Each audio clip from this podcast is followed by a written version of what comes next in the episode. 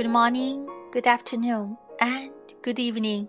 大家好，感谢关注双语亲子时尚圈，我是双语妈咪，我在美国向你问好。啊，我们现在这里已经是晚上时间，国内又到了早晨时间了。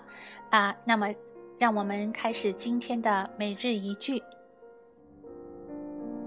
今天的每日一句来自于广东 Coco 老师推荐的一句话。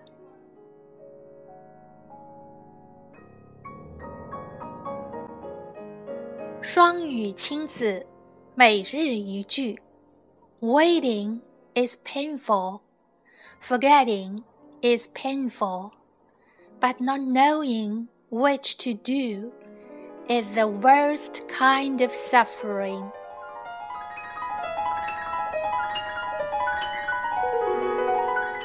等待很痛苦，遗忘很痛苦，但是 不知所措才是最大的折磨。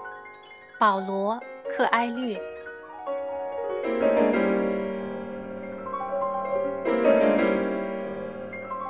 Waiting is painful. Forgetting is painful. But not knowing which to do is the worst kind of suffering.